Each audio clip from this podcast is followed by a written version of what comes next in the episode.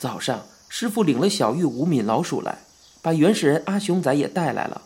大家围着傅老爷子的病床，静静地立着，都不敢作声。阿熊仔吓住了，嘴巴掉下来，张得老大。我在师傅耳边悄悄地把昨夜的经过情形说了一个大概。最危险的时候，傅老爷子的血压低到七十，低血压接近于零。清晨，丁大夫来看过。他说的很明白，他说最多只有三五天的功夫。师傅马上调配工作，他叫小玉替换我，让我回去休息，晚上好接班。他自己带着阿雄仔去看棺材、订校服、制寿衣，预备傅老爷子的后事。吴敏和老鼠仍旧回安乐乡去。果然如丁大夫所料。傅老爷子是在昏迷后第五天早上十点钟断气的。断气的时候，师傅带着阿雄仔跟我们几个人都在房中，大家围着傅老爷子站在病床两侧。丁大夫宣布了傅老爷子的死亡。护士将氧气筒关上，把罩在傅老爷子脸上的氧气罩掀起。傅老爷子的脸。已经发乌了，大概最后喘息痛苦，他的眉毛紧皱，嘴巴歪斜，整张脸扭曲的变了形，好像还在挣扎似的。护士把白被单拉上去，盖到了傅老爷子的头上。白被单下面盖着傅老爷子那弯曲成弧形的遗体。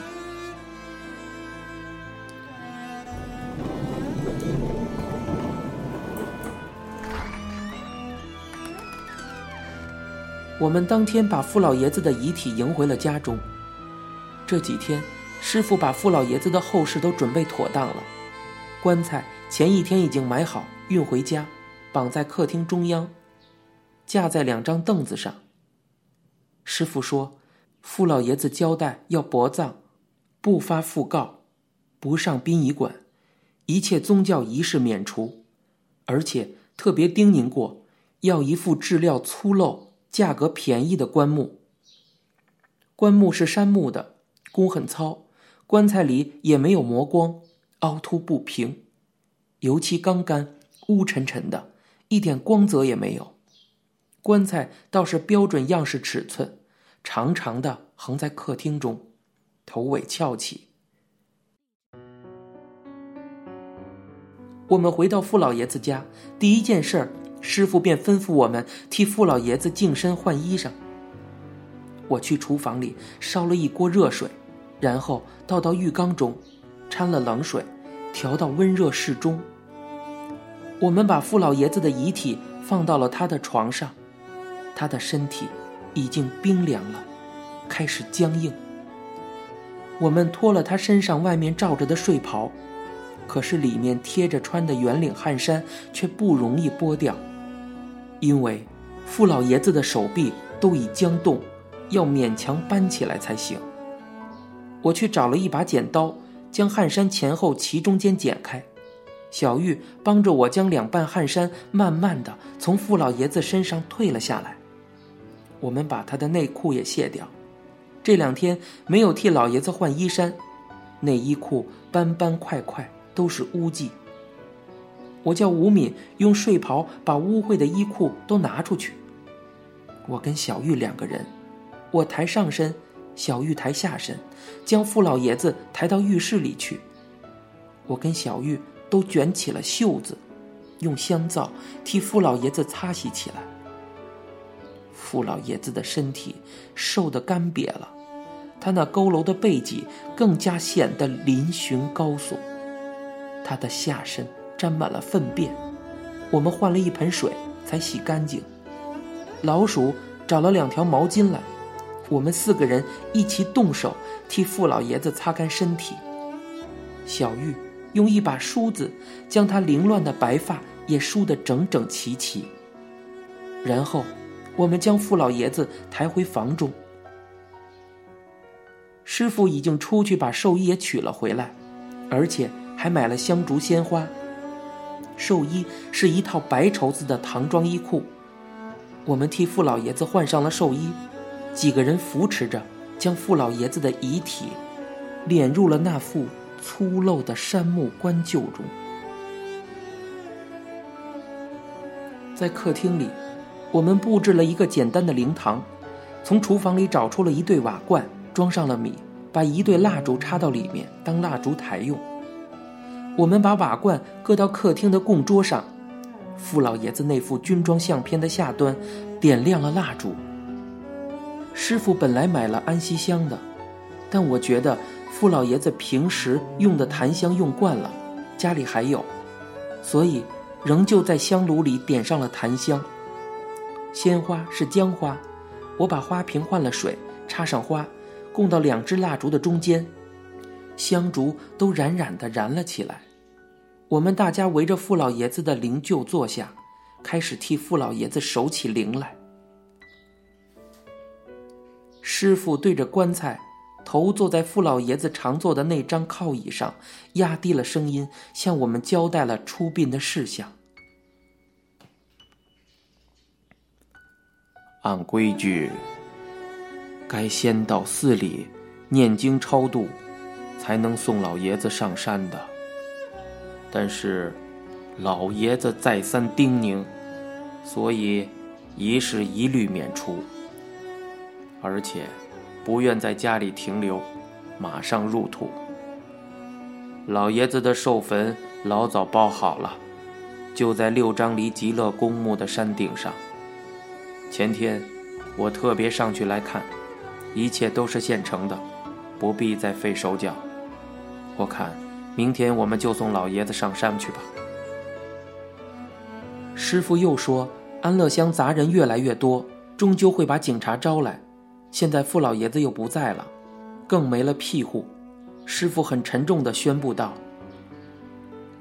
孩子们，咱们安乐乡今天晚上起暂不营业。”我们大家都沉默了一阵，师傅又继续分派工作。今晚守灵，我带着阿雄做头更，小玉二更，阿青三更，吴敏四更，老鼠最后做五更。蜡烛香火，你们要小心些，不要睡着了。还没轮到做羹的，便先到傅老爷子房中和我的房中休息。我到厨房里熬了一锅稀饭，预备大家守夜饿了可以果腹。我在厨房里先扒了一碗，我打算做完便睡觉去。二更过了，小玉也到厨房去吃了一碗稀饭，然后回到我的房间去。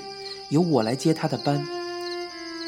我一个人坐在客厅中，在摇曳的烛光中，对着墙上傅老爷子及傅卫的两张遗像。傅老爷子穿着将官制服，胸前系着斜皮带，雄姿勃勃。旁边傅卫那张遗像，等于傅老爷子年轻了二十年，一样方正的面庞，一样坚决上翘的嘴角。不过。傅卫身上穿着的卫官制服，领上别着一条杠，可是傅卫那双眼睛却闪着一股奇异的神采，一股狂放不拘的傲态，那是傅老爷子眼里所没有的。我突然记了起来，那晚傅老爷子告诉我，抗战胜利后，他带了阿卫到青海去视察，他们两父子一人得了一匹名驹。回头望月，跟雪狮子。父卫骑上雪狮子，在碧绿草原上放蹄奔驰，赢得在场官兵们一片喝彩的那一刻，傅老爷子内心的喜悦与骄傲大概达到了巅峰吧。供台上的蜡烛越来越低，檀香味却更加郁浓起来。几日来的疲倦。一下子都发着了，我的双眼又酸又涩，墙上的相片也越来越模糊。朦胧间，我似乎看到两个人影坐在客厅的那张靠背椅上，一个是傅老爷子，他仍旧坐在他往常的那张椅子上；另一个却是王奎龙。他们两个人对着的姿势，就好像那天一模一样。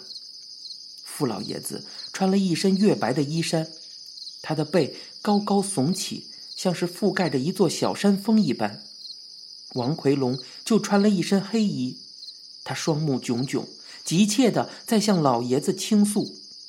他嘴巴一张一合，可是却没有声音。他那双钉耙似的瘦骨嶙嶙的手，拼命的在向傅老爷子挥动示意。傅老爷子满面悲容。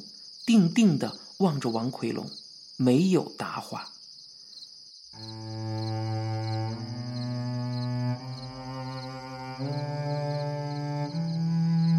他们两个人这样对峙着，半天一点声音也没有。我走过去，王奎龙倏地不见了，傅老爷子却缓缓立起身来，转过脸来。我一看，不是傅老爷子。却是父亲。他那一头钢丝般花白的短发根根倒竖，他那双血丝布满的眼睛瞪着我，在喷怒火。可是脚下一软，掉了下去。哎呀！一声醒来，睁开眼睛，出了一身的冷汗，背脊上的汗水一条条直往下淌，横在我面前的。是一条长长的黑棺材。您现在收听到的是由一辆松鼠播讲的《镊子》。